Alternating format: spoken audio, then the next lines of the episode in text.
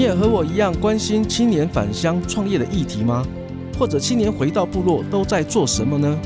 我是马耀，每个礼拜天晚上十二点，我在阿里安九六点三原住民族广播电台以及各大 Podcast 频道，我用三十分钟的时间与你分享原乡青年创业的心路历程，让你看见原乡逐梦的精彩故事。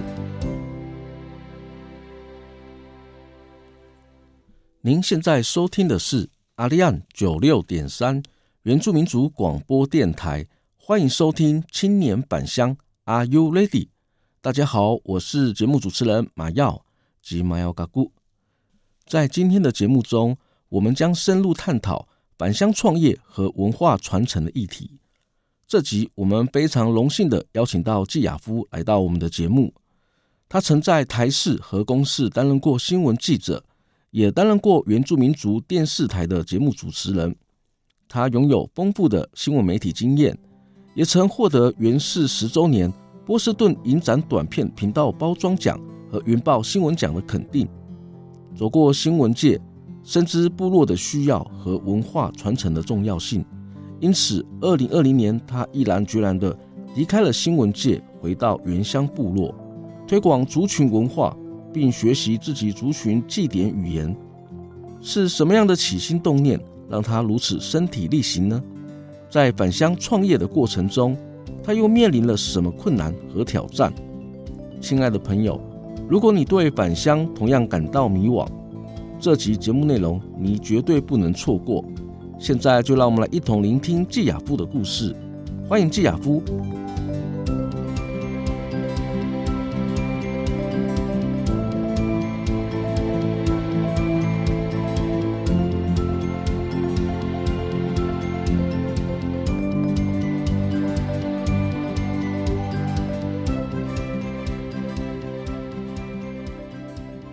听众朋友们，大家好啊、我是来自台湾族里里部落的里里老拉麦爱，呃，非常荣幸在这边跟大家一起说说故事。那说什么样故事呢？说我返乡创业的故事。呃，不知道对家对大家有没有什么帮助，但是唯一可以知道的是，希望在你们的故事当中带给你们一些启发，或者是你们觉得有更多可以有想象空间的内容。我们大家一起加油！我们的开场白里面有特别帮小哥介绍了一下，就是云豹新闻奖，它是什么样的一个奖项？这个奖项的背景哦，好，我的印象，因为已经有十年了。其实当年的背景是原住民电视台的前身，呃，是原住民文化事业基金会。那当时原住民文化事业基金会刚上路的第几年啊？第二年、第三年吧。那当时还没有接手原民台的时候，他们就希望做一个原住民的一个媒体上的指标。那当时就举办了这个以原住民的采访内容，还有新闻界内容作为一个奖项的一个奖励方式。而当时呢，我还在原住民电视台哦，其实是当时是公共电视，呃，我的职称是在公共电视，但实际上后来原民台原民呃公视承接原民台业务之后，我们就在原民台那边帮忙了，所以那当时就有机会去做原住民相关的采访工作。那当时我在 Daily News，我的印象好像在每日新闻组那边。那当时就是刚好碰到了八八风灾这样的一个世纪大灾难，那就在山上，在好茶那边，然后还有在我们屏东很多部落都游走。那有好几天都没有办法回家，也没有办法回台北，我们就直接用连线的方式在 FNG 上面，呃，到山上采访完毕之后，要赶快下山去打 FNG 的点去做呃回传的动作。在很赶的情况之下做了这一则新闻，所以就可能那时候我们很少碰到这么大的灾难，所以尤其我们刚好媒体原住民媒体事业也到一定的程度了，所以能够被人家看见，然后被人家呃作为奖励内容，甚至还得奖，其实呃在新闻的事业职涯上面会觉得得到了一个很大的肯定，所以非常非常的感恩。对，我觉得那时候的自己是很感恩的。也是因为经常往返我们部落去报道有关我们部原乡的议题，所以才衍生出您在二零二零年你决定要离开我们新闻界的主要的原因吗？摊开心胸来讲，我为什么讲摊开心胸？是说它有很多客观条件和主观条件。我觉得媒体有走到一定的瓶颈。如果从主观条件上面来看的话，哦，我自己的主观看法是媒体有一定的瓶颈。那我自己的瓶颈是，呃，因为商业电视台走过。然后我自己是新闻媒体出身的，呃，大学生，那进入到媒体工作也一定的时间了。那我也看到台湾媒体在这二十年来很急剧的变化，而且我们现在全面进入到全媒体时代、新媒体时代。我越来越担心这个过程里面，其实电视传统媒体的示威也越来越明显。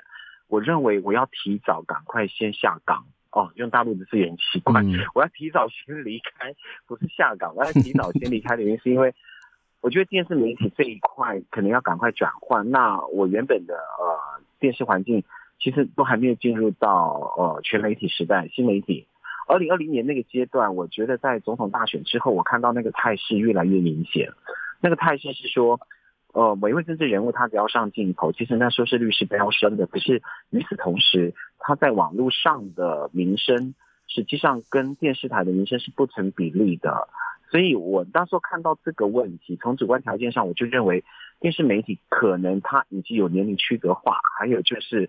可能大家使用电视媒体的呃使用习惯也改变了，反倒都是网络媒体，所以我那时候就开始觉得有一点状况。还有另外，我个人在职涯上面的规划，因为一直都是跑 daily news，我觉得这样的媒体环境可能对我自己本人不是觉得做长期的工作来讲，可能会有一些疲乏。那看的事情一直进入不到我自己属于原住民环境的新闻媒体，所以。呃，很多人可能会讲说，你长期在商业媒体，你可以回到主流那个原住民的主流媒体啊，比如说原民台啊什么之类的。可是呃，跟我自己的想象又有一些落差，所以我觉得可能势必还是先离开比较，让自己应该好好一个大休息。嗯哼。因为当时身心灵都有需要修补的修补的状态啦，我觉得，因为太久了，真的太久了。然后那另外客观条件，客观条件是。我认为我们作为原住民的媒体人，都该走过很多过程，商业媒体的、公益媒体的，还有属于真正属于原住民媒体的。我觉得这些条件刚好都到位了，我也觉得时间该到了，该回到自己的部落了。我以为我是一个很先进的人、很前进的人，思考很前进，但是没有想到，其实我也过了中年之后，我也发现到可能我并不是这么。这么前卫的人，我觉得我还是需要回到部落，好好看部落的状态。对，我觉得这也是一种天命，因为自己家族真的确实是不一样，需要我回去，所以这是一个很大的客观条件。那主观条件是我对媒体的态度，客观条件是基于族群，还有基于呃一个原住民媒体人该有的情况，做这样的一个决定。那刚刚好，二零二零年那时候也是大选结束，我就觉得势必面对了一个新的环境。我们到了两二十一世纪的二零年代，那我必须要有新的做法、新的思维、新的动作这样子。对，所以我才一开年我就直接离职了这样子。嗯，我相信休息也是为了要走更长远的路。相信回到部落，其实也是一种算是对自己来讲也是一种沉淀啊，等待重新再出发的这样一个力量。嗯那因为你现在已经回到我们部落，以你新闻界的资历，回到部落创业，或者是在做有关于文化推广方面，有什么样的一些影响吗？呃，影响真的还蛮大的嘞。其实它都是不同的专业面向，文化事业的推动哦，做文化你可以有很多的角度去做你想要做的事情。我讲简单一点，我回到部落之后，就是呃。文化工作，我觉得它好像不是一份工作，它是一种生活。嗯哼，因为自己家族的关系，家族还有很多传统的文物，还有祭典要做的事情。那在这个过程当中，我才知道我浪费了多少时间，因为以往都没有特别注意。既然会是在离开新闻工作，回到部落，回到自己的家之后，才发现到自己家里的东西多么多么的重要，对这个部落、对这个族群的重要性。因为我是坐落在浸水古道上的一个头目家族，那浸水古道因为基于家族传统领域的概念，呃，上上头上的很多的文物都已经带回来了。在这，呃，我爷爷要离呃要从旧部落迁到新部落的时候，他原来都有保留这些东西。那这些东西都是台湾这两三百年来的历史见证，包括古陶、古陶瓮啊，或者是说呃。呃，古文物啊，或者是我们看到当时清朝所给给我们这些头目家族的一些响票，还有银元、洋元，还有所谓日本时代到的时候的头目章，那这些都已经保存下来，可是我竟然没有好好的看过这些东西，我我就会。突然有一个很深刻的感受，我们不是在做文化工作，而是在进行一种生活模式。这个生活模式是把以前的东西让它有秩序的做一个脉络性的延续下来。因为现在这个社会跳动的太快，可是那个在跳动太快的那个过程当中，我们跟以往的连接不见了。所以你在做文化工作很奇怪，就会觉得这不是文化工作，而是一种生活，就是把以前的生活跟现在的生活做一个很完整的连接。那以往，比如说我们在在在电子媒体工作的时候，我们看到，比如说到九月呃九月十八号教师节，我们就孔庙大典，可能去采访孔庙大典的一个活动。可是那种台湾族的内容有这样的一个祭典吗？嗯，有没有什么跟呃文教类有关系的祭典，或者是说传统的丰年祭祭典到底内涵是什么？其实它明明在我们小时候就常常在经历的过程，但是我们却没有去抽丝剥茧的去。把每一个过程给记录下来，甚至去很用心的把这些事情记录成我们自己传统排湾族的传统哲学、宗教，还有思考。呃，我们知道这个世界西方西方模式或者是亚洲模式，呃，其实是牵引着全世界的智慧。可是其实原住民自己的传统智慧，我们却没有好好的重新回头思考过。所以，呃，回到家里之后，我才知道，其实这是一种生活，因为它本来就是你拥有的东西，只是要把这些拥有的东西转换成我们这个时代读得懂、看得懂，甚至是可以感受到，然后变成我们生活上很重要的思考模式。哦、不要讲模式，思考的一个很重要的依据。以儒家思想来讲，它可能是五伦关系，它可能是谈的是孔孟思想，谈的是《论语》。可是台湾族的这些。呃，人类哲学、人类思考模式其实都存在的。它存在跟自然的环环境的相处，它存在着猎人哲学，它存在着土地伦理，它更存在着全部集中在灵媒的祭词里面。所以，我回到部落，我不敢说是推动文化工作，而是我看到这里面的一个很特殊的现象，所以跟部落的几个长辈就讨论，我们是不是要开部落大学？因为其实屏东县有部落大学，对，我就跟部落大学申请开了两门课。第一门课就是呃排湾族迁移史的古道学，就是进水古道。那另外一个就是呃排湾族的灵媒学，就是灵媒祭词里面的解析，还有谈呃我们生命礼仪每一个过程都要做的礼仪内容到底是什么这样子。那这些人都是在部落本来就存在的，比如说有我们有灵媒群，我们也有进水古道很重要的讲师，很重要的导览员都存在的，所以就开了这两门课。对，所以。我开课，但不代表我在推动文化工作。其实只能说，这叫做在生活。其实回到部落，感觉更忙呢、欸，真的 更忙。我不晓得为什么，我也不知道在瞎忙什么。就是那个时间的安排，因为以前我们做记者，可能二十四小时都是随时 stand by。对。但是你的生活模式是很明确，就是早上七点一定要起来，然后八点要进办公室，然后新闻到晚间新闻就可以下班了。但实际上，你的生活其实还是呈现在紧绷的状态。但是它是一个 routine，就是说你的身体还有你的心理都已经绕着这样的模式在进行。可是回到部落之后，你要做这些工作，其实你整个身心灵的调整要重新调整回来，你要按照部落的模式走。嗯哼，像包括我们要做很多的活动，或是做很多的呃祭典内容，你也必须要思考长辈的心态。那这个时间点是不是要跟他对谈这些东西，或者是请他帮什么忙？然后或者是说临时哪一所高中哪一所大学说，哎，怎么能请你来去讲课？你要去把时间给抽出来，然后要进行备课。那其实很多时间是很破碎面的。那这些破碎面，你就必须要把自己的生活安排得很好。因为还有我也是在经营民宿，而这个民宿呢，其实对我来说，它其实是民宿没有错。可是我更希望它是那个主题性的民宿是。回到以往，我们面对外界的人进到部落之后是怎么对待的，然后怎么招待别人的那个角度来进行经营。所以我觉得那个整个生活的破碎面，跟以前在都会地区，我在从事新闻工作者的时候，他的生活作息是截然不同的。嗯，有时候是很长期的比较呃松散的状态，可是有时候他反而他的呃临时应变的状态能力又要更好一点。甚至你内心要带着很强烈的使命感去完成很多事情，所以回到部落，不是大家想象的那样。很多时候，自己的沉淀要更充足，而那个沉淀是你要有能力，真的可以去为部落做什么，嗯，而不是要去思考说你能够做到什么程度。我觉得可能要转换一下。嗯、对，刚开始可能我会以为说我可以做到什么程度，这样就是很很自以为是。可是后来发现到不对，这个思考可能会让自己还是回到以前在。初出茅庐进入社会之后，希望自己做到什么程度这样子，其实是不对的。反倒可能要思考的是，我们终于在外面有一定的所学知识和经验，你要把这份经验和知识和专业内容带回到部落。可是你要看部落需要什么，会不会用到你，你随时都要有一个做好最好的准备。但是与此同时，你也必须要让自己有一定的能力去支撑你这些想想法。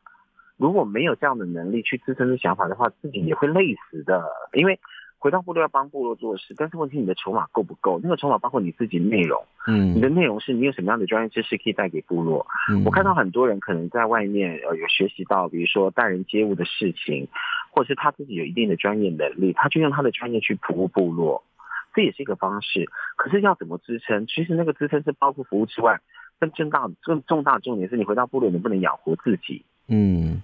我觉得那个才是要思考的，因为后来想一想哦，曾经有一个长辈提醒我说：“你先把自己弄好，你才能够帮助别人。”对，我后来深思这件事情啊，哇，天呐，他他给我一个及时棒喝，就是我觉得这个事情对我来讲很大的影响是，哎，我自己都没有搞好，我凭什么去服务别人？可能你要帮助自己的部落，根本那个是杯水车薪，甚至是你根本没有帮到，反而还要人家去帮助你这样子，嗯、自己的筹码要够。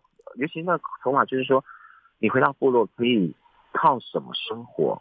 嗯哼。有人说想要做文化工作，但是你要靠什么生活呢？有人说想要从事什么样的工作，什么样的工作？可是它可以支撑你现在的收入内容吗？嗯。其实我们都要思考很多面向的，对。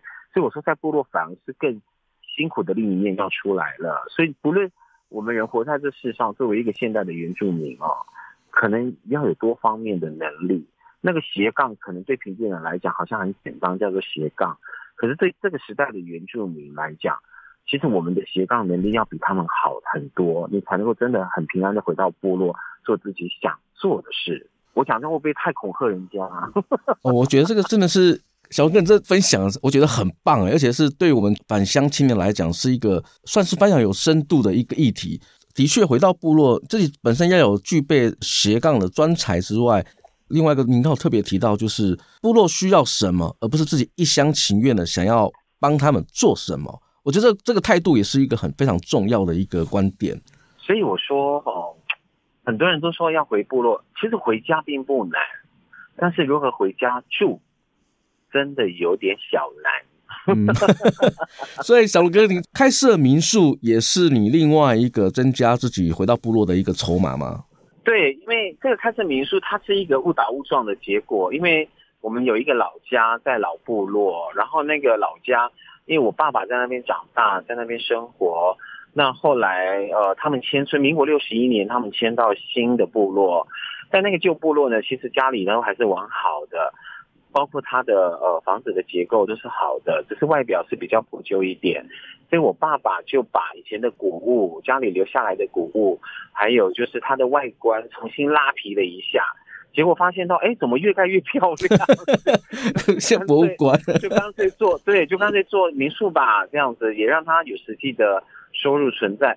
后来，呃，最近几年，因为呃，我也去重新进修到平林科大的景气所，就是景观暨研景观暨油气研究所那边读了一些书。那我发现到，其实我们真的很像以前很多前辈常跟我们讲，我们原住民是坐在黄金上的乞丐的那个角度，好像其实我们有很有呃观光资财，我们很多观光筹码，可是我们不懂得运用它。那我们没有基资金，我们没有技术，我们甚至有时候是没有人力，但是我们拥有广大的土地，我们有很好的景观，这都是观光的基本素材，所以。我开始在思考这件事情的当下，我就觉得家里的这个老房子好像似乎可以作为一个很好的试验所，我就把它写试试看吧。没想到一成立呃民宿之后，我发现到它的市场的需求性真的是蛮高的，那个部落的人很多要婚丧喜庆，就以部落的头目屋作为他们的迎娶新娘，还有远方的亲戚住宿的地点，还有在丰年祭的时候，还有五年祭或者是一般大小祭典，就会来我们的民宿来住宿这样子。我才知道，不止部落有需求，不止观光客有需求。其实连部落都有需求这样子，嗯哼，这是我发现的情况，所以我开始觉得有市场了，就觉得就一头栽进去了。那栽进去的结果，我发现到成果还不错，嗯，大概就是这样子，所以才让我有支撑、有底气，可以做我想做的文化工作。我们相信有很多青年，他也其实也很想要返乡，关于文化传承，他其实也有很多的想法。针对青年他们想要返乡这件事情。你会给他们什么样的一个建议跟鼓励的话吗？谈不上建议，因为我觉得才刚回去大概两三年哦，我到底做到什么样的程度是好的还是不好的？我觉得我没有办法下定论，这个是部落的人给我下定论，所以我只能说，呃，真的要给建议的话，我真的认为我们的政府反而是需要被呼吁的。嗯哼，现在可以大家看一下部落的状况。老人家有文件站，但小孩子可以在学校教育得到保护、得到滋养。可是中间这一块不见了，那中间这一块大部分只能到都市去谋取生活。那如果在部落的话，他大部分在部落能够谋取生活的，其实非常不容易。所以我们应该要大声疾呼政府，除了照顾我们部落的长辈、小孩之外，中间这一块应该要有友善青年政策该出来了。